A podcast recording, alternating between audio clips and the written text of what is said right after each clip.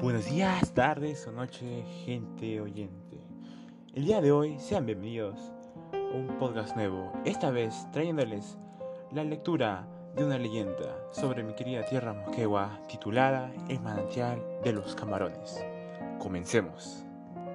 Hace mucho tiempo, cuando Muilaque, un pueblo de la región de Moquegua, era pequeño, estaba prohibido acercarse a determinados desfiladeros. Al parecer, en esos lugares habitaba el diablo, el cual podía transformarse en animales raros. Cualquiera que se atreviera a desafiarlo se volvía loco hasta morir. Después de varios años y generaciones, las advertencias se fueron difuminando. Cuando ya nadie hacía caso de los consejos de los ancianos, se fueron construyendo caminos para poder acceder a las cortaderas. Un joven, cegado por la cantidad de cortaderas, sintió la necesidad de beber agua. Se acercó un chorro de agua que brotaba del manantial y se quedó sorprendido al ver enormes camarones sumergidos. No pudo resistirse a la tentación de cogerlos a escondidas y llevarlos a su casa.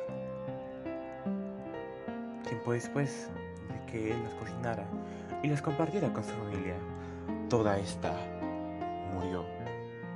Al parecer, estos animales eran encantados. Actualmente se sigue respetando mucho ese desfiladero.